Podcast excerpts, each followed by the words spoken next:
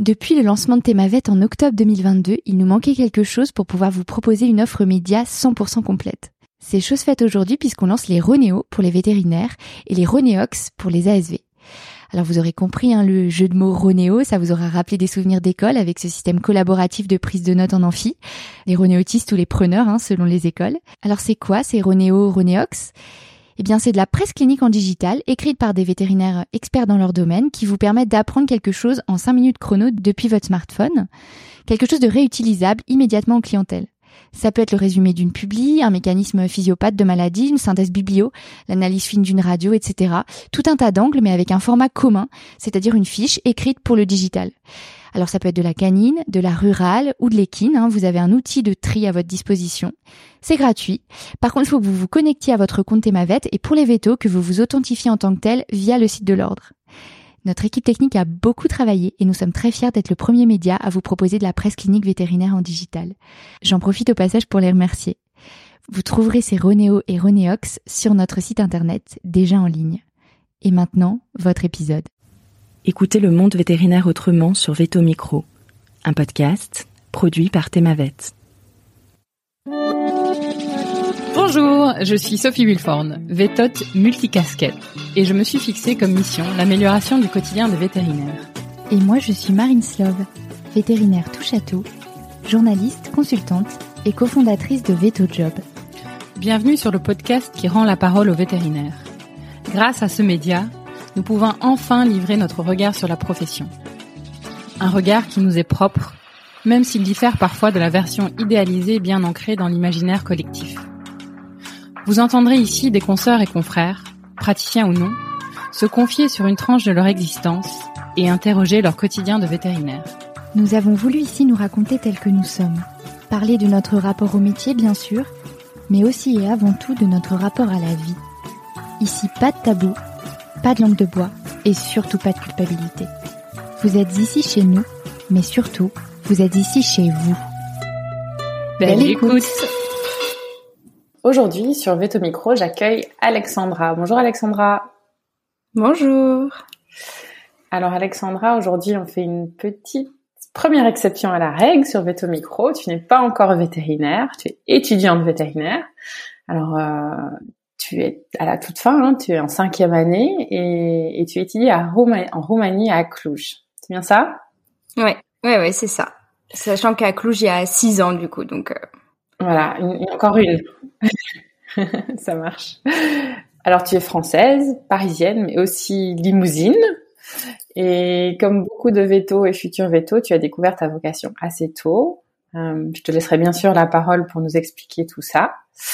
Et bah, la raison pour laquelle je t'ai invité sur Veto Micro, on a fait connaissance euh, il y a quelques temps autour de ton propre podcast. Alors, tu as évoqué plusieurs choses euh, qui m'ont euh, interpellée, on va dire. Euh, un besoin de créativité, un intérêt grandissant pour l'humain, en plus des animaux, et puis enfin un besoin d'avoir des projets en parallèle de ton potentiel, de ton futur métier ce discours, euh, je le rencontre de plus en plus fréquemment hein, dans les jeunes générations, mais mais pas que. On l'entend de plus en plus euh, dans dans des générations euh, plus âgées et on constate une réelle remise en question finalement du métier tel qu'il a pu être pratiqué avant. alors l'idée, c'est que je compte sur toi aujourd'hui pour nous aider à, à peut-être mieux comprendre cet état d'esprit qui souvent interloque les plus anciennes générations. Si tu es d'accord. Oui, bah, avec plaisir. Alors ma question habituelle de, de démarrage, euh, pourquoi vétérinaire? Euh, C'est une question assez compliquée parce que je me souviens pas d'un moment où je me suis dit euh, je veux devenir vétérinaire. C'est en fait ma sœur voulait devenir vétérinaire déjà et en fait depuis toute petite du coup j'ai eu cette envie là et j'ai suivi ça. Et puis après, j'ai fait un stage euh, à côté de chez moi, donc dans le Limousin, euh, enfin à côté de chez mes grands-parents plus précisément. Et euh, j'ai adoré en fait. J'ai suivi une veto que je suis encore et j'ai vraiment adoré ce qu'elle faisait. Et je me suis dit mais c'est absolument ça que je veux faire. Voilà, c'est comme ça que c'est venu. et ta sœur aussi est vétérinaire ou est, en cours d'études vétérinaires ah, Pas du tout. Elle est partie dans des études littéraires donc. C'est elle qui t'a tracé ta, enfin, qui a tracé ta voie finalement. Ouais, totalement. Enfin, euh, initialement, c'était limite elle qui était plus euh, vraiment hyper patiente avec les animaux. Euh, moi, j'étais une enfant un peu brutus.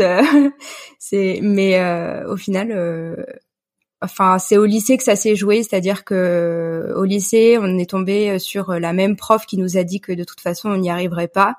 Euh, du coup, elle, elle croyait pas en elle, elle y est pas allée, et moi j'y suis allée quand même parce que je me voyais vraiment pas faire autre chose, et je pense que c'est ça en fait qui a tout changé, quoi. Hmm.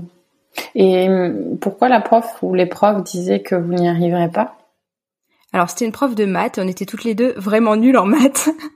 du coup, euh, elle croyait pas vraiment en nous, quoi. Enfin, moi, elle m'avait clairement dit, euh, je lui avais demandé parce qu'elle voulait pas que je passe en filière scientifique, et du coup, je lui avais demandé, mais est-ce que vous pensez que vraiment j'y arriverai pas? Et Elle m'avait dit, oh bah non. Et c'est une autre prof et j'ai essayé de retrouver son contact parce que je voulais absolument, quand je serai diplômée, je vais lui envoyer un message pour lui dire à quel point je suis reconnaissante. Euh, c'est une autre prof, une prof de physique, euh, qui m'avait dit, euh, moi je voulais devenir euh, euh, pilote de chasse et j'ai jamais pu à cause de ma vue et ça a vraiment euh, c'est un rêve que j'aurais vraiment voulu atteindre et euh, je veux pas du coup te bloquer je veux au moins te donner cette chance là en fait de passer en scientifique pour pouvoir tenter parce que tu as la possibilité de tenter que moi j'ai pas eu. Et du coup je veux te donner cette possibilité là et elle a forcé pour que je puisse passer en scientifique. Et au final bah enfin la scientifique ça s'est plutôt bien passé pour moi donc Génial. Comme quoi les rencontres, euh, bonnes ou mauvaises, euh, peuvent avoir une influence euh, assez décisive sur ton avenir. Ouais, c'est incroyable. Et alors je reboucle, tu disais que tu avais adoré ton premier stage. Est-ce que tu peux nous donner des anecdotes, nous détailler un peu plus? C'était il y a assez longtemps, mais je me souviens juste de moments où on était dans la voiture et parce que du coup c'était en milieu rural et on était dans la voiture et en fait les matinées passaient super vite quand on était en rural. Je me disais mais c'est pas possible, genre il est déjà midi, c'est déjà l'heure de rentrer alors que j'ai l'impression de pas avoir commencé la matinée. Et euh, on faisait plein de trucs et c'est là que j'ai vu mon premier village. Enfin et d'ailleurs ma maître de stage m'a renvoyé euh, il y a bah, il y a quoi un ou deux ans des photos de mon premier village, enfin le premier village que j'avais vu. Et vraiment je me suis dit mais je veux faire ça quoi. C'est c'est il n'y a pas de possibilité autre que ça. Et, et c'était de la rurale ou c'est de la rurale euh, ou de la mixte que tu faisais à ce moment-là? Ouais, c'était de la mixte, c'est un cabinet mixte, ouais. Ok. Et est-ce que tu as une idée par rapport à ça, vers quoi tu te destines aujourd'hui? Mixte aussi. Mixte aussi. Donc c'est ton premier stage, en fait tes premières rencontres et ton premier stage a été assez déterminant vu ce que tu me dis. Ouais, vraiment. Puis euh, c'est une maître de stage qui est, qui est hyper pédagogue et qui aime vraiment euh, transmettre. Donc euh, c'est non c'est c'est vraiment top et puis elle me suit vraiment euh, elle est elle demande toujours des nouvelles euh, on parle régulièrement enfin vraiment j'ai j'ai eu de la chance encore une fois en fait hmm. alors aujourd'hui tu étudies en Roumanie est-ce que tu peux nous dire comment tu es arrivée là-bas? Oui, euh, alors en fait, j'ai en sortant du lycée, j'ai fait un IUT parce que euh, j'étais extrêmement stressée. Je me disais que la prépa, ça serait pas possible pour moi. Euh, évidemment, bon, mes parents auraient voulu que je prenne la voie royale, comme ils l'appellent, et j'ai dit mais c'est pas possible. Enfin, je je peux pas. Déjà euh, au lycée, euh, je passais ma vie à travailler. Mes amis me disaient déjà mais Alex, il faut que tu sortes. Enfin, t'es qu'en première et tu sors pas. Mais comment tu vas faire dans tes études sup, quoi Et en fait, j'étais tellement stressée que c'était pas possible. Je je pouvais pas, même pour le bac, c'était une angoisse pas possible. Et je me suis dit pour la prépa, ça va pas être possible. Et du coup, je me suis inscrite en IUT, génie biologique, à Paris.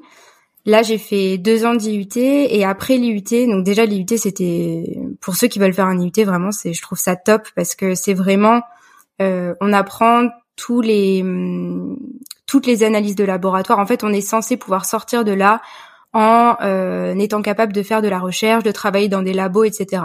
Donc vraiment, c'est hyper euh, vaste. Euh, c'est un peu de la médecine, euh, de l'analyse de labo, etc. Et en fait, il y a énormément de choses que j'ai apprises en IUT qui me servent aujourd'hui. Donc euh, ça, enfin, je regrette pas du tout d'avoir fait un IUT. C'est vraiment un des meilleurs choix que j'ai fait pour moi en fait. Et après, j'ai fait un an de prépa post IUT. Donc c'est une prépa ATS qui dure un an. Et euh, j'ai pas eu le concours à la fin de cette année-là. Euh, C'est-à-dire que j'ai, en fait, en prépa ATS, on a le choix que des écoles vétérinaires et des meilleures écoles d'ingénieurs. Donc il n'y a pas, euh, euh, on peut ne pas avoir d'école du tout. C'est-à-dire que dans les écoles d'ingénieurs, il y a genre AgroParisTech. Enfin, il y a que les grandes écoles euh, et il n'y a pas d'autres possibilités que ces grandes écoles-là. Et j'ai pas été prise, donc dans aucune école, ni veto ni euh, agro. Et du coup, au début, je me suis dit mais j'ai même pas été prise en agro, je suis vraiment nulle, euh, j'ai plus rien et tout, j'ai plus de possibilités. Et encore une fois, c'était une des meilleures choses qui pouvaient m'arriver parce que du coup, comme j'avais pas eu agro, mon père m'a dit euh, bah écoute, là t'as pas d'école, donc si tu veux partir, tu peux. Alors qu'il m'a clairement dit, si tu avais eu une école d'ingé, bah je t'aurais dit que autant faire une école d'ingé parce que il y avait que des bonnes écoles qui étaient proposées. Donc euh, il m'a dit qu'il m'aurait pas laissé partir, mais pour le coup, comme j'ai pas eu d'école, il m'a dit bon, c'est tu peux tu peux y aller si tu veux. Je suis pas hyper chaud que tu partes en Roumanie, mais bon, si c'est vraiment ce que tu veux faire, euh, fais-le. Entre temps, j'avais quand même demandé des écoles d'ingé euh, sur dossier parce que c'était encore possible. Et euh, j'étais allée dans une école d'ingé, je suis tombée sur une fille qui m'a dit sur le au moment de mon comment on appelle, de mon entretien. Euh, juste avant, je suis tombée sur une euh, élève qui m'a dit euh, alors franchement dans cette école, on fait du 8h 19h tous les jours, si t'es pas passionné par ce que tu fais, c'est même pas la peine. Hein. Et là, je me suis dit bah c'est non du coup, enfin je je souhaite pas passer 8h 19h dans un truc qui me plaira sûrement pas. Donc j'ai été acceptée dans cette école mais j'ai refusé du coup. Et euh, j'ai présenté ma candidature en Roumanie, j'ai été prise et du coup je suis partie. Voilà. Et tu avais toujours envisagé la Roumanie parce qu'il y a d'autres écoles euh, francophones potentielles Alors pas du tout. Enfin, je pensais pas du tout faire la Roumanie. Pour moi, c'était vraiment euh, pas un de mes choix euh, principaux. Enfin, jusqu'à la prépa, j'avais pas du tout pensé en fait. Et il y avait un, un, garçon dans mon IUT qui avait fait euh, une école en Belgique, je sais plus laquelle. Sauf que euh, je sais pas, j'avais entendu dire qu'en Belgique, euh, il y avait une sorte d'écrémage à la fin de la première année qui du coup s'apparentait un peu à de la prépa et j'avais peur que ça me foute trop la pression et qu'au final euh, je enfin j'y arrive toujours pas. Euh, alors que je me suis dit, en Roumanie, si j'y vais, je, normalement, j'en sors pas, quoi. Une fois qu'on est dans l'école, euh, c'est difficile d'en sortir, quoi. Donc, euh, je, je, suis partie en Roumanie et en même temps, il y avait aussi dans cette clinique euh, de, enfin, de laquelle je parlais tout à l'heure, où j'avais fait mon premier stage, un veto roumain qui venait de Cluj et qui m'avait dit, écoute, si, notamment si tu veux faire de la rurale, c'est vraiment une super école, donc n'hésite pas à y aller. Et je me suis dit, enfin, il s'en sort super bien en rural, il passe très très bien auprès des éleveurs, etc. Donc, euh, je, c'est un, excellent exemple euh, pour moi en fait. Et j'avais tous ces a priori euh, très français de, oui, mais c'est une école à l'étranger et en plus en Roumanie, ça va pas être le même diplôme, ça, enfin, il va pas y avoir la même, le même niveau, enfin tous ces préjugés qu'on a tous eu avant d'arriver ici. Hein. Et en fait, euh, j'ai eu plusieurs personnes qui m'ont dit mais c'est pas c'est même pas la théorie qui va compter, c'est plus la pratique que tu vas faire parce que la théorie elle est la même un peu partout, mais c'est vraiment la pratique qui va compter. Et effectivement, euh, je je fais quand même pas mal de stages justement pour euh, pour être sûr de me maintenir à niveau, on va dire. Et c'est vrai qu'il y a il y a toujours ce truc de je sais pas si c'est pareil pour tout le monde, mais je sais qu'il y a plusieurs personnes qui sont avec moi en Roumanie à, qui ça le fait aussi. C'est on a envie de prouver qu'on est euh, aussi bien que ceux qui sont en France en fait. On a toujours ce truc de, je pense qu'on a toujours ce doute dans nos têtes de, euh, mais imagine, ils ont eu euh, un meilleur cursus que toi, imagine ils sont meilleurs que toi, il va falloir que tu fasses tes preuves. Et du coup, voilà, je, je regrette pas du tout d'être partie en Roumanie parce que vraiment ça se passe super bien. Euh, les cours sont vraiment bien. Euh, on a des profs qui sont qui sont super aussi. Enfin, ça se passe très très bien. Euh, et encore une fois, euh, quand on fait des stages, et ici on fait tous beaucoup de stages, euh, et je pense que les stages c'est le plus important vraiment. Toutes tes cours sont en français, du coup? Oui, ouais, ouais, tout en français. Que français. Et tu apprends le roumain? Alors, les la première ou les deux premières années, on a eu des cours de roumain, mais c'était vraiment approximatif. Enfin, on a appris le verbe être et avoir en deux ans, quoi. Donc bon, c'était pas très utile. Du coup, je parle pas vraiment roumain, non? D'accord, t'es pas encore, t'es pas encore bilingue euh, en roumain. Pas du tout, non. Alors, je, j'en profite pour te demander justement, tu parlais de ce, ces a priori par rapport euh, aux études à l'étranger. Euh, est-ce que tu t'as peut-être pas encore assez de recul, mais est-ce que tu connais des gens qui font des vétérinaires qui font des futurs vétérinaires plutôt qui font des études en France? Est-ce que tu constates des grosses différences entre les études en France et en Roumanie? Je, moi, je sais pas vraiment parce que j'ai pas, je parle pas forcément de ça avec les étudiants en France. Euh, je pense que c'est parce que inconsciemment, j'ai pas envie de me comparer non plus, donc je leur demande pas. Euh, après, je le vois par rapport à mes maîtres de stage euh, qui me disent que, bah, en soi, je le ni enfin le niveau a l'air bon aussi. Enfin, plusieurs fois, j'ai entendu, euh, oui, ils ont l'air d'avoir un bon niveau à Cluj euh, quand je faisais mes stages chez eux, donc je me dis que il doit pas y avoir tant de différence que ça, quoi. Hmm. Encore une fois, je pense que ça dépend aussi de la motivation, euh, des stages qu'on a fait, etc. Euh, c'est, c'est ça vraiment qui est déterminant, il, me semble en tout cas. C'est marrant ce que tu dis parce que ça me fait repenser. Euh, tu vois, j'ai l'impression que là où on en est aujourd'hui par rapport aux études à, l'étranger, en dehors en dehors de la France, et où on était quand moi j'ai fait mes études en Belgique. Euh, je me rappelle à l'époque, c'était aussi un peu ça, même si on avait beaucoup de Français euh, aussi qui venaient en, Belgique, c'était un peu euh, les Belges, euh, ils sont moins bons que les, Français. Je pense qu'on est passé au-dessus de cet a priori là aujourd'hui et que ça a été translaté mm. maintenant vers des autres pays francophones. Donc, j'ose espérer que voilà, une fois que vous aurez fait vos preuves entre guillemets en tant que veto chez nous, ben voilà, pareil, de nouveau, on, pensera plus, on n'aura plus ces a priori, ces croyances limitantes oui, bah surtout que là, il y a les il y a les premières promos de sixième année du coup qui sont sorties. Euh, je crois qu'ils sont sortis il y a deux ans, il me semble, les premières promos de l'école de Cluj, en tout cas les francophones. Euh, donc là, euh, ça, je pense qu'ils sont en train de de défaire tous ces préjugés là, petit à petit. Donc toi, tu es en cinquième année aujourd'hui. Euh, vous êtes combien dans ta promo? On est 45, je crois. Mmh. Et bah comment ça se passe D'ailleurs, voilà, comment, voilà, tes cinq premières années, comment ça s'est passé? Euh, C'est quoi Quels ont été les freins pour toi jusqu'à aujourd'hui? Comment ça s'est passé euh, C'est-à-dire dans mon cursus scolaire en général? De voilà, comment entre bah, la première où tu es arrivée euh, toute toute jeune étudiante à Cluj et aujourd'hui, euh, quand tu regardes en arrière, euh, voilà, comment comment tu ressens les choses Quels ont été les freins Quels ont été les leviers Les choses qui t'ont aidé? Déjà, je suis arrivée ici. Euh, bon, j'avais une confiance en moi qui était à zéro. Hein, je venais de rater mon concours. J'étais euh, enfin, c'était vraiment euh, un peu l'apocalypse dans ma tête, quoi. Euh, mais mais en fait, je suis arrivée ici en même temps et je me suis dit, c'est une chance inouïe que j'ai de pouvoir réaliser mon rêve et je suis enfin en école. Et en fait, j'ai l'impression d'avoir commencé vraiment à vivre à partir du moment, enfin à vivre une vie normale d'étudiant en fait en arrivant ici parce que comme je le disais euh, tout à l'heure, euh, depuis déjà pas mal de temps, enfin depuis mon lycée, etc., je stressais énormément. Je passais mon temps à travailler en me disant qu'il fallait absolument que j'ai ce, concours-là euh, et qu'il fallait que je donne tout ce que j'ai. En IUT, c'était pareil. En prépa, bon voilà, on a tous connu la prépa.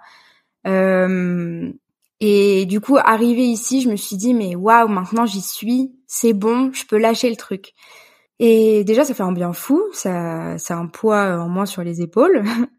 Et puis j'ai commencé. Alors la première année, j'étais toujours dans ce truc de, euh, bah il faut que tu sois. Euh, j'avais toujours ce truc de prépa, je pense, euh, où il fallait que je travaille beaucoup. donc finalement, je suis pas tant sortie que ça. Je me prenais des moments. En fait, ce qui changeait de la prépa, c'est que je me prenais des moments avec des amis et je me prenais des moments pour moi que je prenais pas du tout avant. Euh, mais je travaillais quand même beaucoup. Euh, j'étais très stressée au niveau du travail. Et euh, petit à petit, ça s'est amélioré, on va dire. Je me suis moins mis de pression. je suis toujours stressée, hein, mais ça va quand même beaucoup mieux. Et enfin, je me dis que il faut que je j'apprenne à, à, vivre normalement, enfin, que j'apprenne à juste profiter. Et je pense que le fait de déjà créer mon podcast, de euh, de trouver des sujets qui m'intéressaient comme notamment la, psychologie ou l'humain en général, euh, ça m'a donné d'autres objectifs que mes études veto. Et, et ça, je pense que ça m'a énormément aidé aussi et ça a changé beaucoup de choses. Parce que ça, j'avais plus euh, l'unique objectif de devenir veto, j'avais aussi d'autres objectifs dans ma vie, d'autres projets dans ma vie, et ça, ça a permis de, de diminuer la pression que je me mettais, quoi. Ce sont des sentiments qui sont partagés parmi les autres étudiants, ce, ce sentiment de stress surtout?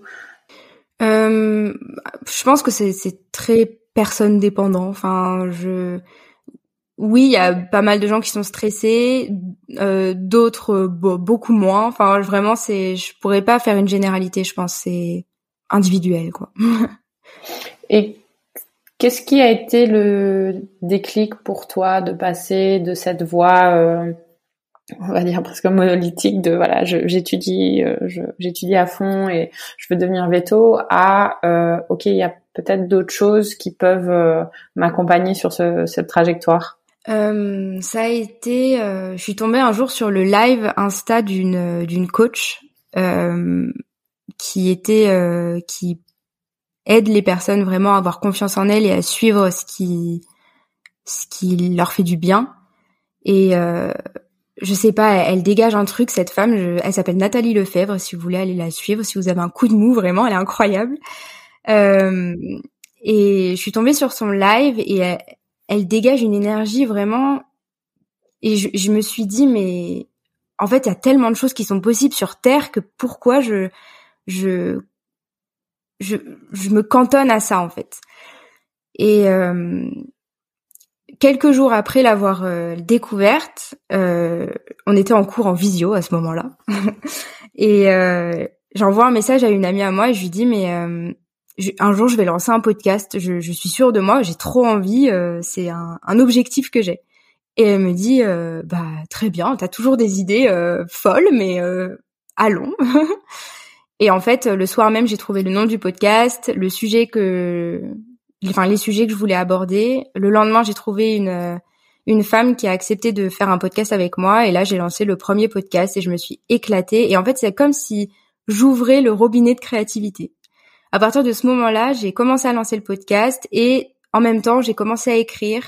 Euh, j'ai commencé à, à, rencontrer plein de monde, euh, à euh, faire davantage de photos parce que j'adore la photo. Euh, du coup, bah toujours en amateur, mais euh, vraiment prendre beaucoup plus de photos, à écrire, à faire plus de musique que d'habitude, à peindre. Enfin, ça a vraiment débloqué le robinet, quoi. Et en fait, ça me faisait énormément de bien d'avoir quelque chose à côté de mes études. Je me suis rendu compte que bah, l'année où j'ai mis en place le podcast, euh, j'enregistrais même des, des podcasts euh, pendant mes, mes périodes de partiels.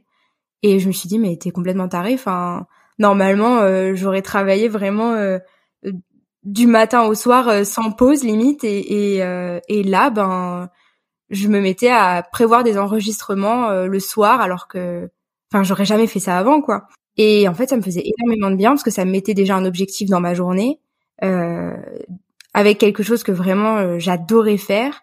Et ça m'a permis de de déstresser, de prendre du recul, prendre énormément de recul en fait sur mes études parce que je me suis dit mais c'est pas toute ta vie en fait. C'est c'est une partie de ta vie oui mais ça doit pas te prendre euh, toute ton énergie, ça doit pas prendre toute ta vie, il y a tellement de choses à côté. Euh, goûte à plusieurs choses en fait. Hmm. Cette créativité dont tu parles, t'en avais un peu conscience avant ça?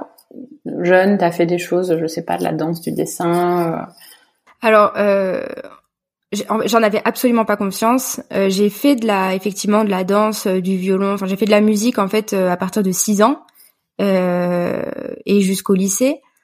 Et le truc, c'est que c'était de la danse et de la musique au conservatoire, donc très normé, très. je pouvais pas jouer ce que je voulais.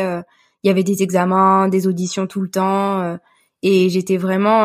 en fait, il y avait tellement de pression. En fait, la musique c'était aussi euh, une source de, de stress énorme pour moi. C'était pas du tout un loisir parce que au conservatoire ils sont très, euh, enfin il faut il faut travailler régulièrement euh, et puis euh, encore une fois on pouvait pas jouer ce qu'on voulait. Du coup c'était c'était source de stress intense. et euh, j'ai jamais j'avais pas la place pour la créativité. Et à un moment j'ai arrêté le violon et en IUT, j'ai repris la, la musique me manquait énormément et du coup, j'ai mes parents m'ont offert une guitare. Et là, ça a été enfin vraiment trop cool parce que bah, déjà je jouais ce que je voulais, il y avait personne pour me dire ce que j'avais à jouer, euh, j'avais pas d'examen, j'avais personne pour me dire il faut que tu travailles et en fait euh, bah je travaillais toute seule mais je passais une journée pour apprendre un morceau et après je le travailler entre guillemets. J'aime pas utiliser ce mot parce que du coup ça me. Mais je travaillais le morceau régulièrement pour pas le perdre parce que c'était vraiment une volonté de pas le perdre en fait. Mais je le travaillais pas juste histoire de de le perfectionner. Et ça, je pense que ça a été ça ça a pas vraiment débloqué ma créativité mais ça a été le premier pas pour déjà me euh, refamiliariser avec la musique d'une d'une manière différente et après vraiment pour le ce qui est d'autres créativités, euh, typiquement euh, le dessin, la peinture, euh, l'écriture, je en fait me j'ai toujours cru que j'étais bonne qu'à apprendre par cœur des trucs. Vraiment, je les études c'était toute ma vie donc je me je me disais mais je suis bonne qu'à ça en fait. Et et quand j'ai créé le podcast, c'est là que je me suis rendu compte que bah non, j'étais capable d'écrire des choses incroyables. j'étais capable de de faire des musiques euh, moi-même. J'étais capable de euh, euh, de peindre, alors que mais vraiment jamais j'avais fait ça de ma vie. Je, je me pensais nulle dans tous ces domaines-là. Donc non, ça ça vient pas de de mon enfance en tout cas. Je c'est pas inné chez moi quoi. Ou alors c'était enfoui quelque part et voilà, ça demandait qu'à sortir. Oui, peut-être aussi. Ouais. Et si tu devais donner une définition à la créativité, ce serait quoi? Euh, Oh waouh. Euh, c'est pour moi c'est vraiment euh, on est créatif à partir du moment où on fait confiance euh, en ce enfin on a confiance en ce qui nous traverse, tu vois. Euh, et qu'on va le mettre c'est-à-dire qu'à partir du moment où on a une idée qui nous provoque de l'enthousiasme et ben on la on la fait devenir vivante, on la met en œuvre, on la concrétise. Ça, pour moi c'est la créativité. C'est plutôt une belle définition et la raison pour laquelle ben, je te pose cette question, c'est euh, parfois on a l'impression que la créativité c'est uniquement entre guillemets hein, euh, de l'art, euh, de la musique, de l'écriture, mais ça peut être tout un tas de choses. Et j'aime beaucoup d'ailleurs la mm. définition que que tu que tu prêtes. Et est-ce que tu penses que bah, une autre définition que je vais te demander, être vétérinaire et créatif, ça évoque quoi pour toi? Euh, ça serait euh, être créatif déjà dans son métier, euh, enfin dans avec les animaux, c'est-à-dire, euh, enfin en fait il y, a plein de moyens d'être créatif. Par exemple, je sais que j'entends souvent parler de, vétérinaires qui pendant les chirurgies font des trucs hyper créatifs mais qui sont pas du tout dans les bouquins quoi. ça peut être aussi donc tu vois, vraiment avec les animaux. Euh, ça peut être aussi dans l'équipe, c'est-à-dire être créatif, euh, mettre en place des choses euh, qui, euh, sont susceptibles de faire du bien à tout le monde. Euh, ça peut être une créativité dans la façon dont on gère son entreprise. Ça, ça, ça, peut être partout en fait. Vraiment, à partir du moment où on a une, pour moi vraiment, c'est à partir du moment où on a une idée euh, et qu'on ressent de l'enthousiasme pour cette idée et on se dit bah je vais la tenter. Bah, par exemple dans une équipe c'est oh j'ai l'idée de euh, euh, mais ça peut être tout bête de d'organiser quelque chose en groupe pour qu'on puisse tous se parler et tous être juste se voir dans un autre environnement. Ben ça c'est pour moi c'est être créatif et et je trouve c'est super important d'être créatif en dehors du simple métier de vétérinaire. comment expliquer ça?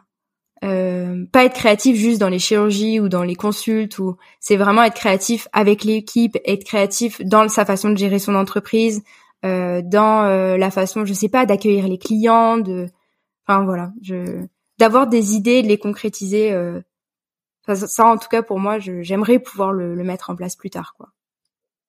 C'est des choses que tu rencontres quand tu vas faire des stages, par exemple? en fait, j'ai l'impression que ça me fait un peu peur aussi, c'est que j'ai l'impression que à partir du moment où on est veto, on n'a plus le temps. Euh, que, enfin, les personnes ont des idées. Euh, les vétos ont des idées. Il y a des choses qu'ils voudraient mettre en place, mais il y a, ils ont pas forcément le temps. L'équipe n'a pas forcément le temps. Euh, c'est le rush et du coup, euh, on prend pas le temps de, de faire certaines choses. Et euh, c'est vrai que ça, ça me fait peur parce que je me dis euh, peut-être que moi non plus j'aurais pas le temps parce que il y a plein de vétos qui voudraient mettre en place des trucs euh, et, qui sont vraiment motivés pour ça, mais juste euh, ils ont pas le temps quoi. Et euh, j'espère que je pourrai trouver le temps. Hmm. C'est des choses, euh, encore une fois, quand tu es en stage, dont tu as l'occasion de discuter avec des vétérinaires que tu suis, par exemple? Oui, oui. Bah c'est après je. C'est c'est des choses des enfin desquelles on, on, va parler euh, et et en plus bah j'en parlais avec une une veto récemment euh, qui disait que il y a l'une de ces ASV qui était justement euh, hyper créative et qui avait mis plein de choses en place dans la clinique et euh, et en fait, euh, là, je suis en train de me dire que vraiment la créativité peut venir de, de partout dans la clinique, de, de, toutes les personnes qui sont dans la clinique et euh, et ces personnes-là trouvent le temps. Je sais pas comment. Je mais oui, on en a déjà parlé. Je pourrais pas te donner de sujet précis parce que je m'en souviens pas forcément, mais euh, c'est des choses des, desquelles on parle. Euh, encore une fois, je pense que le, stress, la pression, le, temps font que c'est pas forcément toujours mis en place. Hmm. Est-ce que tu penses donc que tout le monde a une graine créative et qu'elle demande simplement à être arrosée, on va dire, mais qu'au final, elle est bridée par les contraintes du métier aujourd'hui Oui, je pense. Je pense parce que pour moi, c'est très personnel. Après, il y a peut-être des gens qui fonctionnent pas du tout de la même manière que moi, mais je sais que ma créativité euh, déjà euh, réussit à prendre place en moi à partir du moment où je prends du temps pour moi. Et ça, c'est super important. À partir du moment où déjà je, je, prends du temps seul, euh, j'ai énormément besoin de solitude. Je prends du temps pour être seule et au calme. C'est super important en fait pour moi d'avoir du temps pour soi et c'est ce qui permet de faire fleurir la créativité. Et ça, encore une fois, c'est quelque chose dont vous parlez entre vous, entre étudiants, futurs vétos. Euh, de un, cette, bah, cette crainte de manque de temps, et puis euh, ben, ce, la conséquence qui serait de, bah, d'être bridé quelque part, de pas être épanoui, et du coup d'avoir potentiellement peur de ne pas y arriver. Ouais, énormément. On en parle beaucoup entre nous, et bah notamment. Euh parce que là il nous reste euh, du coup euh, deux ans parce qu'on est en tout début de cinquième année euh, et on se dit que c'est déjà très très proche et on a très peur de en tout cas je parle des gens avec qui je, peux en parler on a très peur de rentrer dans le métier et de plus plus avoir le temps pour nous pour nos familles pour pour faire ce qu'on aime faire et du coup on se pose on se pose beaucoup de questions à ce sujet parce que d'un côté on euh, on aime ce qu'on fait, enfin, on, sinon on serait pas là, quoi. Mais euh, on veut pas que ça soit notre vie entière. Et comme, euh, en fait, comme je disais tout à l'heure, par exemple, euh, moi avant, je, je vivais vraiment que pour mes études, que pour ça. je voyais très peu mes amis, je sortais très peu, et j'ai plus du tout envie de vivre ça parce que je me rends compte que maintenant que j'ai d'autres projets, maintenant que j'ai d'autres choses qui m'appellent, je me sens beaucoup mieux dans ma vie en fait. Et du coup, j'ai pas du tout envie de retourner dans un truc où euh, je vais être euh, euh, aspirée par mon travail. Et j'en parle, j'en parle avec des amis, j'en parle aussi beaucoup avec les différents vétos avec qui je vais. Et il y a des avis extrêmement différents à ce sujet, mais je vais essayer de retenir l'avis d'une d'une personne avec qui j'ai été, qui m'a dit la première année que j'ai travaillé, je, je me suis usée. et en fait, ça ça l'avait quasi dégoûtée du métier. Euh, c'est-à-dire qu'elle a arrêté la pratique pendant un certain temps et après elle y est revenue. Et, euh, et elle m'a dit euh, fais ce qui toi te semble le mieux pour toi. Et si c'est de faire moins de jours par semaine, bah tu feras moins de jours par semaine, mais te mets pas sur les rotules dès ta première année, quoi. Et j'essaye de garder ça dans ma tête parce que je sais qu'il y aura toujours ce truc de ouais, mais il faut être bien vu, il faut prendre de l'expérience vite, euh,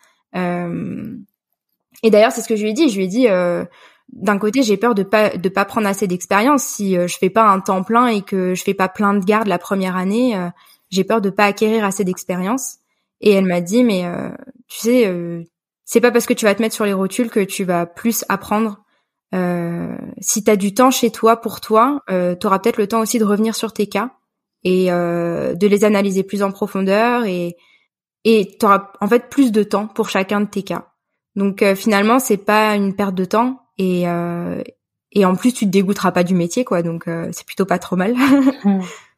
et hum, tu disais qu'il y avait différents avis sur le, le sujet. Tu veux dire qu'il y a des avis plutôt pro rapport vie perso vie pro et, et plutôt contre? Euh, Ouais, j'ai vraiment eu plusieurs sons de cloche. ça va de euh, écoute-toi même si c'est faire un, un temps partiel euh, bah le plus important c'est de t'écouter à euh, un veto ça doit travailler tous les jours de toute façon sinon la, profession va couler hmm. et la différence entre les deux en termes de personnes est-ce que c'est une gros cliché hein, est-ce que c'est une est-ce que c'est de l'âge est-ce que c'est plutôt genré? Ben euh, là, j'ai pas j'ai pas tant l'impression parce que euh, la personne qui m'a dit ça doit enfin euh, même les personnes que j'ai entendu dire oui un veto ça doit travailler tout le temps ils ont une quarantaine d'années. Effectivement les vétos qui me disent que l'important c'est de prendre soin de soin de moi c'est des vétos qui ouais qui qui sont pas sortis d'école il y a si longtemps que ça genre euh, il y a cinq ans max quoi. Hmm. c'est vrai que ouais c'est c'est générationnel aussi je pense c'est vrai. Tu penses euh, qu'elle vient d'où cette prise de conscience? Ce besoin de vie bon rapport vie perso vie pro? Bah, parce que c'est pas que au niveau vétérinaire évidemment c'est au niveau sociétal. Qu'est-ce qui a changé selon toi? Je sais pas trop. Je sais pas trop parce qu'au début, je pensais que c'est parce qu'on avait été une génération qui a vu ses parents euh, travailler euh, tout le temps et ne pas avoir de vie. Et du coup, je me suis dit enfin, je me disais au début ben ça doit peut-être venir de ça parce que moi par exemple, mes parents travaillaient énormément euh, même le week-end et du coup, je les voyais très peu. Et je sais quand j'étais petite, ça m'a plutôt affectée. Et du coup, je, je pensais que ça venait de là mais en même temps, je me dis ben euh, nos grands-parents ils travaillaient aussi énormément quoi. Donc euh, je pourquoi euh, mes parents ça les a pas dégoûtés plus que ça, je je sais pas du tout. Je pourquoi maintenant, pourquoi cette génération là, je je sais pas. Est-ce que c'est vraiment une question hein, est-ce que le rapport à l'argent peut-être a changé? Euh, au rapport aux besoins d'argent? Euh, ben Ouais, peut-être, peut-être. Euh, je, après, je sais pas, je connais pas du tout le rapport à l'argent des générations précédentes, donc euh, je, peut-être que ça vient de là. Euh, nous, quand on en parle entre nous aujourd'hui, euh, euh, contrairement à ce que parfois on peut entendre, genre les vétos font ça pour l'argent, ben on fait pas. Enfin, nous, tout ce qu'on veut, c'est pouvoir vivre normalement, quoi. Mais euh, avoir euh, une grande maison avec piscine, euh, un chien euh, et je sais pas moi, trois maisons secondaires. enfin en tout cas moi ça me dit, enfin je m'en fous un peu quoi. Tout ce que je veux c'est pouvoir vivre normalement, enfin pouvoir euh, manger à ma faim et pouvoir quand même avoir un minimum de confort. Hein. Je vais pas, je vais pas dire que je vais vivre dans un taudis, quoi, mais Euh, je je sais pas. Je peut-être que l'argent joue, oui, mais je je sais pas. Je, je, connais pas du tout le rapport à l'argent des générations précédentes, donc euh, je vais pas me permettre de comparer ce que je connais pas quoi. Non, et ce serait intéressant, voilà, les gens qui écoutent ce podcast, de, de rebondir sur leurs avis divers et variés sur la chose. Je pense que ça interpelle beaucoup de gens. Euh, je précise juste, oui, quand je parlais de rapport à l'argent, c'était peut-être plus au, au besoin d'argent, de, gagner sa vie, de sécurité, euh, mm. peut-être à mettre en parallèle de euh, bah, la croissance économique euh, bah, mondiale, euh, et qu'aujourd'hui il y a peut-être une prise de conscience de d'avoir de, besoin de moins de croissance déjà et par rapport à la planète voilà je j'émets des hypothèses vraiment c'est pas forcément juste un avis c'est de se dire bah voilà pour, pourquoi ce gros changement entre bah, des gens qui ont euh, mon âge peut-être euh, et un peu plus et voilà les jeunes générations qui arrivent euh, qui ont clairement et, et, à juste titre, je pense. Du coup, là, je me permets de donner mon avis, un, un meilleur, une meilleure appréhension de, de la vie perso, vie pro. En tout cas, voilà, j'appelle aux, aux commentaires pour ceux qui écoutent ce podcast, peut-être euh, de donner leur avis sur la chose. Je fais la transition. Tu, on a pas mal évoqué le côté créatif et puis le, le rapport vie perso vie pro. Euh, tu m'as parlé aussi d'un intérêt grandissant pour, pour l'humain en plus de, des animaux. Mm-hmm. Est-ce que tu peux nous en dire un peu plus là-dessus? Alors au début, je suis pas du tout partie euh, là-dessus quand j'étais plus jeune. Hein. Euh, je voulais faire veto parce que j'aimais pas les humains et que du coup les animaux ça m'irait très bien.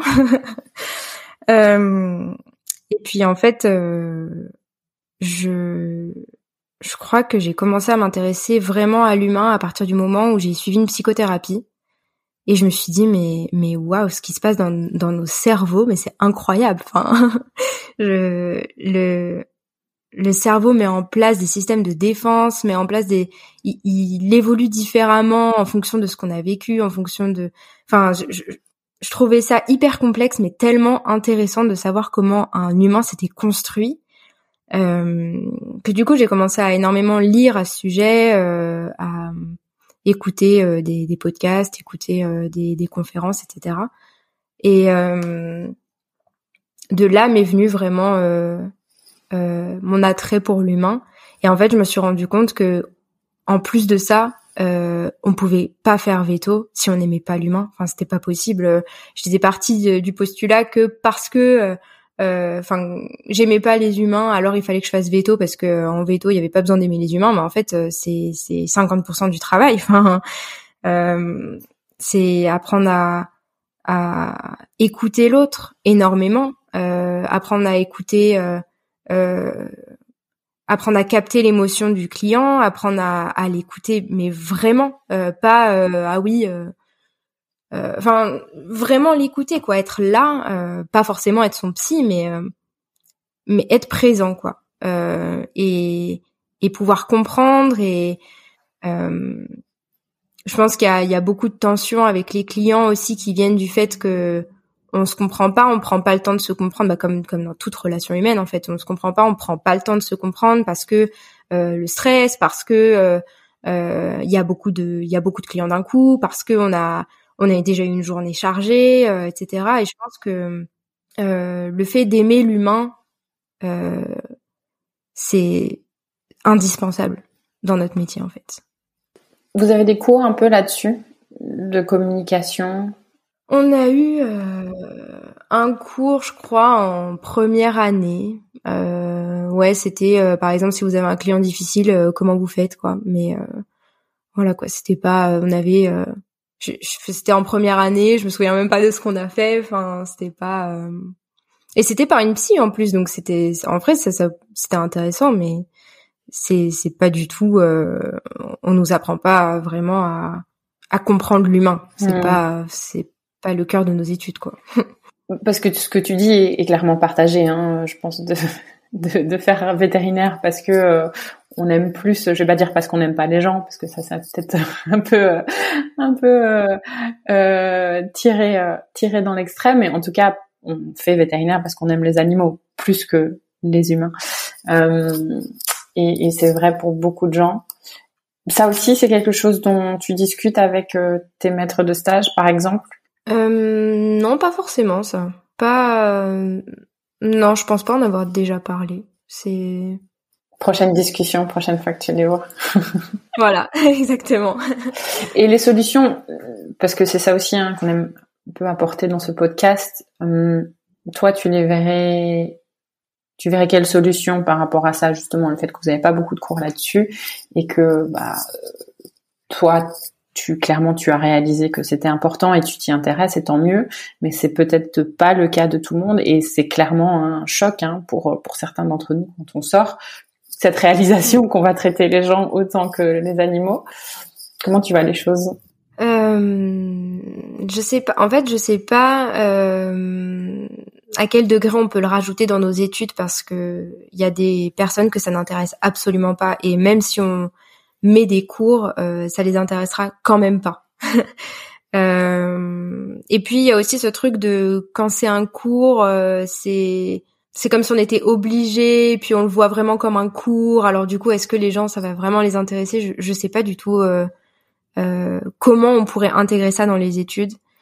Euh, parce qu'encore une fois, enfin en fait, ça a été hyper personnel. Euh, c'est parce que j'ai suivi cette psychothérapie là que j'ai souhaité euh, comprendre l'humain et que ça m'a vraiment intéressée et on peut pas euh, demander à tous les étudiants veto de suivre une psychothérapie. Donc euh, euh, j'avoue que je je sais pas trop euh, est-ce que des conférences à ce sujet? Je sais que à Cluj il y a eu des conférences à ce sujet. Il y avait pas énormément de monde mais c'était des conférences sur le coaching sur sur la relation client et c'était c'était plutôt intéressant. Donc est-ce que euh, le fait de le faire sous, sous forme de conférence, ça peut attiser la curiosité de certaines personnes qui vont aller creuser plus loin? Euh, Je pense que ça peut être une solution. Le mettre sous forme de cours, euh, franchement, je sais pas, parce que c'est sous forme de cours, ça serait obliger certaines personnes à venir alors qu'elles s'y intéressent pas, et j'ai peur que ça les braque plus qu'autre chose. Merci pour ton avis là-dessus. Comment est-ce que tu envisages ton métier en sortant là dans deux ans? Ça va arriver vite. Hein Ouh là là. Euh... je là, euh, je sais pas du tout. Vraiment, je sais pas. Euh... C'est une question que je me pose constamment, avec énormément de stress derrière. Donc vraiment, je je sais pas comment l'envisager. Je je sais même pas où je voudrais aller travailler parce qu'il y a ce truc où j'aimerais bien découvrir plusieurs endroits aussi pour voir là où je me sens le mieux. Euh, et après, forcément, bah, c'est euh, comme tout étudiant sortant d'école, trouver euh, un endroit où on se sent bien, où c'est l'équipe est bienveillante, où on a des vétos qui aiment former. je pense que ça c'est universel, hein. mais mais plus personnellement parlant, je sais pas du tout comment je je me vois dans dans deux ans là. Tu, tu m'as parlé à un moment de d'explorer des choses en parallèle de ton métier. Hmm. Oui. Tu penses pouvoir le faire? Tu penses clairement avoir envie de le faire? Alors j'aimerais énormément pouvoir euh, faire euh, des, euh, enfin travailler euh, sur la psychothérapie euh, et aussi sur les médecines alternatives. Mais après, bon, ça, ça rejoint quand même pas mal Veto. Mais euh, vraiment, la psychothérapie, j'aimerais bien pouvoir me former dessus. Après, je pense que pour en avoir parlé avec un Veto, là, enfin une Veto cet été, peut-être qu'effectivement la première année, il vaut mieux que je me concentre sur vraiment la pratique veto en elle-même et euh, bah c'est la même Veto qui m'a dit euh, choisis l'emploi du temps qui te convient quoi. Euh, te, mets pas sur les rotules. C'est la même Veto qui m'a dit euh, bah je pense que c'est important de te concentrer au moins la première année vraiment sur Veto et de pas te euh, te rajouter euh, des études en plus, te rajouter un stress en plus. Déjà t'en auras assez la première année. Donc je je sais pas. C'est vrai que j'ai très très peur de pouvoir faire ce que tout ce que de pas pouvoir faire pardon tout ce que j'ai envie de faire. Euh, mais je sais pas, je me dis que de toute façon, je il faut que je trouve le temps. Et en même temps, c'est compliqué parce que là euh, euh, ça fait euh, plusieurs étés là que je travaille en tant qu'ASV euh, euh, et je sais pas. Enfin là, même en travaillant un mois, en un mois, j'avais rien le temps de faire quoi. Enfin, je sais pas où est-ce que je pourrais trouver le temps de faire tout ce que je voudrais faire. ça m'a fait un peu peur, j'avoue, parce que ben quand on fait un temps plein, euh, c'est en vrai c'est compliqué. Et en plus, quand on fait des gardes, ça devient très très compliqué de d'avoir quelque chose à côté. Et du coup, je me suis dit, mais euh, ça se trouve en fait, euh, je, il y a plein de choses que j'ai envie de faire, mais j'aurais pas le temps de les faire. Ah, le temps, on a un rapport au temps qui est quand même particulier hein, quand je t'entends parler. alors, je vais poser la question autrement. Si tu avais une baguette magique et que tu faisais abstraction de toutes les injonctions autour de de ton avenir, du métier, bah, comment t'imaginerais tes deux premières années, par exemple, ou cinq premières années? Alors, euh, si j'avais une baguette magique, euh, je me mettrais dans dans un endroit genre euh, plutôt montagneux parce que j'adore, en mixte et dans un avec un emploi du temps où j'aurais le temps de faire de la psychothérapie à côté euh, ou euh, ou de coacher des gens. En fait, j'adorerais ça, euh, accompagner des gens. dans l'idéal, en fait, avoir vraiment deux activités, une de vétérinaire et une d'accompagnement de personnes. Je sais pas exactement sous quelle forme, du coaching, de la psycho ou autre, mais vraiment accompagner les personnes psychologiquement parce que moi Enfin, je, je, je l'ai dit à ma psy d'ailleurs, mais je veux faire ce que vous faites. Enfin, c'est absolument génial. Euh, enfin, vous avez changé ma vision de la vie. Je veux faire pareil que vous. Et dans l'idéal, j'aimerais bien, euh, ouais, pouvoir accompagner l'humain en même temps qu'accompagner euh, l'animal. Donc avoir deux activités. Euh, ou est-ce que je pourrais pas faire euh, Je je sais pas comment faire, mais voilà. Peut-être qu'à un moment donné, tu trouveras une façon de Peut-être que là, tu les vois comme deux activités euh, séparées, mais peut-être qu'il y a quelque chose de complémentaire hein, à aller chercher aussi. Hein. Mais je, je, je jette des, des, des, idées. Et donc ça, c'est toi ta vision de comment être épanoui dans ton métier. Donc avoir euh, deux choses qui sont soit parallèles ou qui se complémentent. Est-ce que ça, c'est quelque chose qui euh, partagé de, de se dire, euh, ok, bah demain, vétérinaire, il y a vétérinaire, mais vétérinaire plus plus, c'est être vétérinaire et avoir des opportunités de faire d'autres choses euh, je pense alors euh, faire autre chose en tant qu'activité, je, je, sais pas. Euh, en tout cas, la, les amis avec qui je parle me disent euh, quasi tous, euh, je veux avoir une vie à côté. Donc je mmh. sais pas vraiment ce qu'ils entendent par vie. Est-ce que c'est simplement avoir le temps déjà pour sa famille, ce qui est déjà quand même pas trop mal, euh, enfin indispensable en fait. Euh, est-ce que c'est euh, avoir une autre activité à côté? Je je sais pas, mais en tout cas, c'est, je pense, généraliser chez les étudiants veto, c'est vraiment, enfin, en tout cas que je connais. Je veux pas inclure tout le monde, mais chez les étudiants veto que je connais, c'est vraiment une une généralité de penser que on veut pas vivre pour veto. Hmm. On veut pas euh, tout donner euh, pour notre métier en fait. On veut être, euh, on veut être bon bien sûr, on veut bien faire les choses.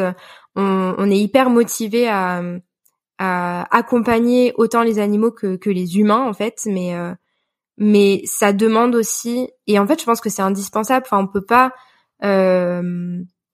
déjà pour pour accompagner euh, les animaux, c'est important euh, d'être déjà bien dans sa tête, mais surtout euh, pour la relation humaine, c'est très difficile, je trouve, d'avoir des relations humaines qui soient enrichissantes ou qui, enfin, d'être à l'écoute des gens si on n'est déjà pas à l'écoute de soi, si on ne prend déjà pas le temps pour soi. C'est, en fait, je pense que tout le monde gagnerait à avoir du temps vraiment pour soi. Mais, les clients gagneraient à ce que les vétos aient du temps pour soi.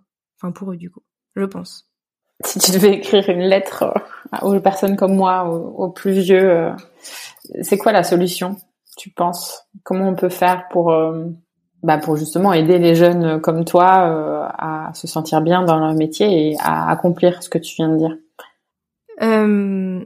Déjà, c'est essayer de comprendre, je pense, le besoin des générations qui, enfin, des futures.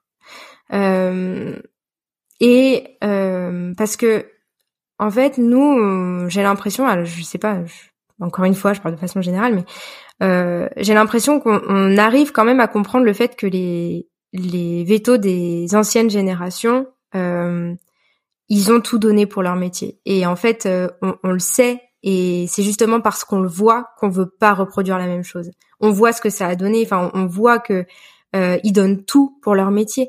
Enfin, je connais des vétos, ils viennent euh, sur leur jour de de congé, ils viennent sur euh, leur week-end, ils viennent le dimanche pour faire des opérations. Enfin, jamais je veux faire ça de ma vie, c'est sûr. Enfin, je, euh, je, si si j'ai une famille, j'ai envie de pouvoir euh, être avec ma famille, j'ai envie de même même prendre du temps pour moi. J'ai euh, et je pense que c'est déjà essayer de comprendre que euh, oui, eux, ils ont donné énormément. Ils ont en sortant d'école, souvent en fait ce que j'entends c'est oui mais nous quand on est sorti d'école ben on travaillait comme des tarés et on était moins payés que vous quoi. Et c'est vrai et c'est vrai et et nous on a énormément de chance. Il faut qu'on s'en rende compte aussi mais en fait je comprends leur réticence. Je comprends leur presque parfois leur colère. Hein. Euh, parce que eux ont l'impression d'avoir tout donné, qu'ils étaient moins payés. Enfin, c'est frustrant de voir que les jeunes se disent bah euh, non, je veux moins travailler, mais je veux quand même être payé. Je peux comprendre, hein, je peux totalement comprendre. Mais euh, est-ce que s'ils avaient le choix, ces gens-là, est-ce que s'ils avaient le choix de d'avoir du temps pour eux, s'ils avaient eu le choix euh, en sortant d'école de de voir leur famille, de voir leurs amis, euh, de simplement d'avoir du temps, S'ils avaient eu ce choix-là, quel choix ils auraient fait? Est-ce qu'ils auraient choisi de quand même tout donner pour leur métier? Ou est-ce qu'ils auraient choisi d'avoir ce qu'on peut avoir nous, c'est-à-dire avoir la, possibilité de pas forcément faire un temps plein, par exemple, tout en réussissant à vivre de ça. S'ils avaient eu le choix, qu'est-ce qu'ils auraient choisi? T'as raison de, soulever ce, commentaire, en tout cas, sur ou ce, cette position sur le choix. Euh, pas grand débat, bien sûr, hein, à remettre dans un contexte euh, bah, sociétal, personnel, euh, qui sera d'ailleurs encore peut-être à mettre dans un contexte bah, d'inflation, par exemple, qui nous arrive, qui va encore peut-être changer beaucoup de choses. Euh, moi, je vais peut-être pas émettre mon avis personnel là-dessus parce que c'est peut-être pas le sujet. Par contre, encore une fois, je bah, j'interpelle les personnes qui écoutent et qui ont peut-être envie de donner leur avis là-dessus. Mais je pense que de manière générale, ce que tu as dit est très juste, c'est que euh, en fait, euh, bah, quel que soit notre avis à nous, euh, ben, finalement, c'est les générations qui arrivent là qui imposent en quelque sorte leur point de vue, qui est bah, sur le, avec lequel on peut être d'accord ou pas, mais en tout cas qu'il faut à minima écouter et essayer de comprendre. Je pense que c'est ça un peu le message général. Et puis il y a aussi euh, un truc qui me vient là. J'avais parlé de ça avec des sortants d'école. Euh, enfin, ils étaient sortis donc d'école il y a un ou deux ans et euh, on se disait que les, les, cliniques où ils ont beaucoup de vétos, genre là j'étais dans une clinique cet été où ils ont 11 vétos je crois, et bah ça permet à, à chacun en fait un peu de de choisir un peu plus son emploi du temps que forcément dans une clinique où ils sont euh, quatre quoi. Euh, on, est beaucoup de vétos euh, sortants qui veulent avoir leur un emploi du temps qui leur convient et où ils peuvent avoir du temps pour faire autre chose à côté. Et est-ce que c'est vraiment qu'on trouve pas de veto ou est-ce que il y a le problème de euh, avoir trop de veto, du coup, euh, ben ça coûte déjà un peu plus cher à la clinique et du coup, euh, je sais pas, est-ce que j'y connais pas grand chose, j'avoue, mais est-ce que euh, du coup les vétos sont pas payés de la même manière que quand j'imagine hein, que quand il y a quatre vétos dans la clinique, forcément il y a un peu plus d'argent pour chaque veto, je pense. Dis-moi si, si j'ai tort. Hein. Bah, disons qu'il y a une euh, convention collective aujourd'hui à respecter, hein, donc euh, on ne peut pas descendre euh, en deçà de la convention collective. Euh, donc c'est pas c'est pas c'est pas aussi simple qu'une part de gâteau euh, à partager. c'est plutôt bah, un chiffre d'affaires euh, qui est généré et des besoins en fonction de euh, bah, le travail que, qui est généré que qui génère ce chiffre d'affaires et à, bah, à quelle hauteur il faut le partager entre des personnes en fonction de leur disponibilité et leur volonté de, travailler. Sur ça, tu as, bien sûr T'as bien sûr raison. Et puis évidemment, euh, bah, tu as juste le contexte de euh, l'environnement du travail en France qui fait que bah, les gens sont chargés, euh, donc les salaires sont chargés, donc ça coûte évidemment plus ton as de personnes, euh, plus ça coûte mmh. à la clinique, bien évidemment. Donc il y a un juste, il y a clairement un juste milieu à trouver entre bah, voilà le chiffre d'affaires généré, les besoins de la clinique et bah, combien ça va coûter de prendre un certain nombre de personnes, ça c'est sûr. Mais après euh, là où je te rejoins, c'est que euh, on est sur un certain type de modèle aujourd'hui et que sans doute euh, il y a des modèles à aller trouver, chercher, réinventer qui peuvent peut-être faciliter ce que tu évoques. Hmm. Oui, parce que je trouve que quand on a beaucoup de vétos dans la clinique, bah c'est alors il y a le truc de bien où effectivement on a plus de temps pour soi. le L'inconvénient, c'est qu'effectivement, quand il y en a un qui te garde, forcément, euh, la clientèle est euh, plus grande et donc du coup, on va plus loin pendant les gardes quand on est seul de garde. Mais euh, mais je pense que plus on a de veto dans la clinique, plus on peut avoir de temps pour soi et je, trouve que on y trouve peut-être mieux notre compte que dans des cliniques où on est quatre ou cinq. Après, euh, après voilà, je, je j'y connais pas grand chose là-dessus. Je suis pas du tout euh, chef d'entreprise, donc euh, je me permettrai pas d'émettre un avis. Mais moi, de ce que je vois, en tout cas, c'est c'est vraiment que quand plus il y a de veto dans la clinique, euh, bah plus c'est les horaires sont répartis et donc du coup c'est quand même plus vivable quoi. Tu évoques un, un, point intéressant là qui me vient à, t'entendre parler. Euh, et ça, c'est quelque chose qui, qui me vient plutôt des, des, des chefs d'entreprise, on va dire. C'est ce côté, euh, on a l'impression que euh, bah, les jeunes, entre guillemets, hein, c'est pas forcément toujours un reproche, c'est plutôt euh, une question, un questionnement de se dire, il n'y a pas toujours la compréhension de l'environnement du travail et les contraintes de ce enfin ce que ça veut dire d'avoir une clinique, d'être associé dans une clinique, etc. Mm-hmm. Euh, peut-être qu'il y a aussi, c'est peut-être un axe de travail de finalement conscientiser. J'aime bien ce mot. Hein. Je, je sais toujours pas si ça se dit ou pas.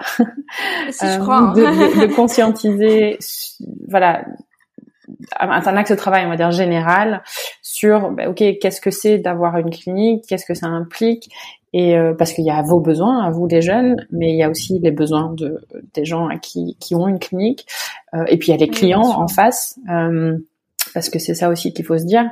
et là, je joue un peu l'avocat du diable, hein, délibérément, bien sûr.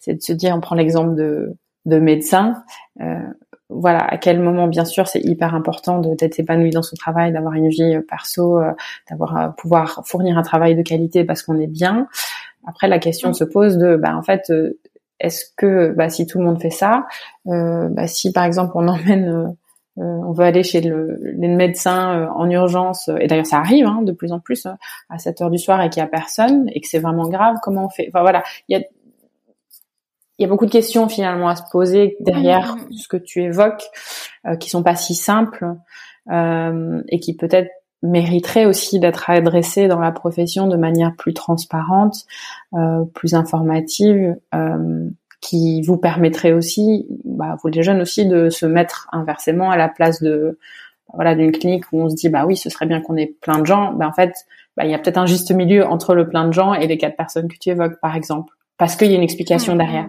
Parce que quand on comprend les choses, bah, c'est toujours plus facile de les accepter. Ouais. C'est sûr. Après, euh, si on est, euh, je, je, encore une fois, j'y connais rien en, dans, dans, tout ce qui est entreprise, donc c'est vraiment euh, là, je, je te pose une question vraiment innocente. Mm. Euh, si par exemple on est bah, 15 dans une clinique et que bah on a enfin tu vois genre il y en a qui s'ils veulent faire des temps pleins ils font des temps pleins mais si la plupart font des temps partiels ça veut dire qu'il y a toujours quelqu'un à la clinique. Euh, Est-ce que euh, on pourrait pas jouer là-dessus, c'est-à-dire, euh, bah en fait, plus il y a de veto, euh, moi on est obligé d'avoir de temps plein, et donc du coup, euh, mais mais il y a quand même toujours quelqu'un à la clinique. Complètement. Alors faut, faut faut juste que tu me donnes la solution pour trouver des vétos. et je je je je rigole hein, bien sûr en disant ça. Non, je suis entièrement d'accord avec toi. Euh, oui, je pense que bah, ça, ça, ça ajoute une complexité, bien sûr, au niveau du, de, du planning, hein, toutes ces choses-là, dans lesquelles bah, je rentrerai pas là aujourd'hui. Euh, là, on est, on le voit de plus en plus, hein, des cliniques qui prennent des, des temps partiels parce que bah, c'est ce que les jeunes veulent et que, bah, en fait, ils se rendent compte que vaut mieux ça que rien. Euh, du coup, on est un peu à ce, ce, cette phase intermédiaire où on n'a pas assez de personnes on n'a pas assez de temps partiel, voilà, c'est ça que je veux dire, on n'a pas assez de temps partiel aujourd'hui pour remplir même les postes euh, qui, qui sont là, euh, des temps pleins, je veux dire. Donc on, on est encore dans ce côté euh, euh bah, un peu serpent qui se mord la queue, en fait, euh, pas assez de gens, donc les gens travaillent beaucoup, donc les gens sont dégoûtés, donc les gens veulent faire que des temps pleins, temps partiel, on n'a pas assez de temps partiel, tu vois. vaste, vaste sujet, vaste débat, et c'est ben, c'est bien pour ça que je t'ai invité aussi à ce podcast, c'est que tu donnes ton prisme et ton point de vue de, euh, de, mm. de jeune futur vétote euh, qui est bah, certes le tien, sans jugement, qui est partagé ou pas, mais de manière générale quand même euh, un bas bruit, on va dire, plutôt généralisé dans, dans, les, dans les jeunes vétos et futurs vétos. Quel conseil tu donnerais à la jeune, parce que généralement je pose la question, quel conseil donnerais connaîtrais-tu à, la plus jeune version de, de toi-même euh, en étant veto? Comme tu n'es pas encore veto, euh, quel conseil tu donnerais à la jeune future vétote qui, qui, démarre ses études Donc, euh, si tu te revois il y a cinq ans, qu'est-ce que tu lui dirais? Euh, Que le plus important, c'est de d'avoir confiance en soi et de, de croire en soi en fait. On n'a pas toujours confiance en soi, mais euh, on peut toujours décider de croire en soi. Et et je lui dirais de toujours faire ce choix-là, de croire, de croire en elle et de euh, et de rester persuadée que elle arrivera à à faire ce qu'elle a envie de faire et que ce soit dans dans ses études veto, mais aussi plus tard.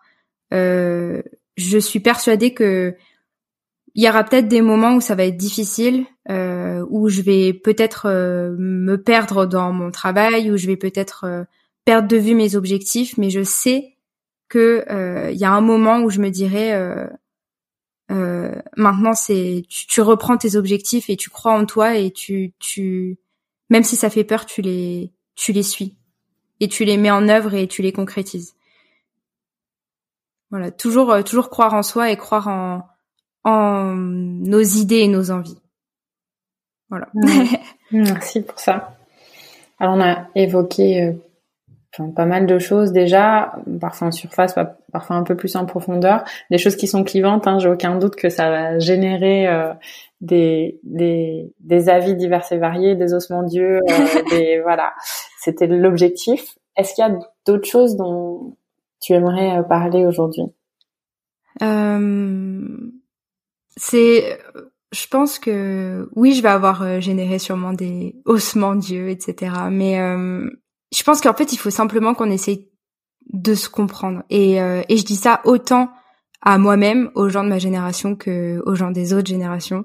Le plus important, c'est d'essayer de se comprendre. Genre, je je demande toujours l'avis des vétos avec qui je suis à ce sujet, toujours, toujours, toujours. Et je j'écoute leur euh, j'écoute toujours ce qu'ils ont à dire. Et il y a des choses avec lesquelles effectivement je suis pas d'accord euh, et euh, qui créent des haussements d'yeux dans notre génération aussi. mais euh, en fait, on a chacun notre avis par rapport à notre vécu, mais c'est toujours ça qu'il faut garder en tête. C'est euh, on n'aura sûrement pas tous le même avis, mais le tout c'est simplement d'essayer de comprendre euh, pourquoi l'autre a, cette, a cet avis-là. Et ça veut pas dire rejoindre son avis, ça veut pas dire euh, lui dire oh d'accord t'as raison, ça veut simplement dire euh, ok je comprends, euh, de là où tu le vois, je peux comprendre ce que tu es en train de me dire, mais moi je le vois d'un endroit différent et on n'aura jamais le même avis, ou, ou en tout cas pas tout de suite. Ouais, vraiment, c'est rester à l'écoute et et voilà, essayer de comprendre. Pour moi, c'est le plus important. Et aussi euh, les, les vétos expérimentés, euh, j'ai l'impression que euh, parfois ils se disent que les nouveaux vétos, ils s'en foutent un peu, que tout ce qu'ils veulent c'est des vacances, etc. encore une fois, je parle pour moi, mais je sais que c'est quand même très répandu autour de moi. on a extrêmement peur de se mettre à travailler. On a extrêmement peur de faire des erreurs, on est on est super stressé, on a envie de bien faire, mais vraiment on, a envie d'être bon, on a envie de bien faire. Euh, et euh, et en fait c'est juste que pour nous ça passe par le fait d'être bien pour pouvoir euh, accepter les échecs, pour pouvoir faire de nouvelles choses, prendre de l'expérience, ça nous demande de d'être bien dans notre tête en fait et et il y a, y a des gens pour qui c'est euh, se donner à fond dans le travail et ne voir plus que par ça. Je sais que mes parents, c'est, c'est totalement ça. Enfin, euh, c'était, ils se donnent à fond dans leur travail et pour eux, l'expérience euh, bah, s'acquiert comme ça en travaillant, en travaillant d'arrache-pied, euh, en, en ne prenant pas de pause. En... Pour eux, c'est ça. Pour nous, c'est simplement, c'est très, enfin, c'est très individuel en fait. Chacun a sa manière d'expérimenter les choses, d'acquérir des connaissances. Et euh, et voilà, c'est essayer de comprendre ça, je pense. Écoute, merci Alexandra. Je pense que c'est une très belle, jolie façon de terminer ce podcast avec euh, bah, cette conclusion, tout simplement. Euh, je te remercie pour ta ta transparence, pour ta candeur, pour ta participation. Euh, c'est pas toujours facile, même si tu es, une expérimentée du podcast. Voilà, je sais que se retrouver de l'autre côté, c'est pas toujours aussi facile. Donc merci pour ça. euh, et encore une fois, voilà, j'encourage les, les, personnes qui écoutent euh, bah, à réagir parce que c'est des sujets importants. Euh, et il n'y a pas de forcément tort ou raison. Il y a surtout des solutions à trouver pour euh, pour continuer à avancer hein, et faire avancer la profession, je pense. Mm. merci beaucoup en tout cas de m'avoir invité, de m'avoir donné la parole. Effectivement, quand on se retrouve de l'autre côté, c'est différent. Mais euh, non, j'ai vraiment bien aimé notre discussion et puis euh, moi aussi, je serais très très heureuse de lire euh, les différents commentaires et d'avoir vos avis divergents. Merci tout le monde. Si vous avez aimé cet épisode, n'hésitez pas à le partager à vos amis, à vos collègues, à tous les vétérinaires que ça peut intéresser et ou à lui laisser 5 étoiles. Ça aide vraiment ce podcast à se faire connaître et à se développer. Il me reste à vous souhaiter une très belle journée et surtout prenez soin de vous, de votre famille, de vos collègues et de vos patients.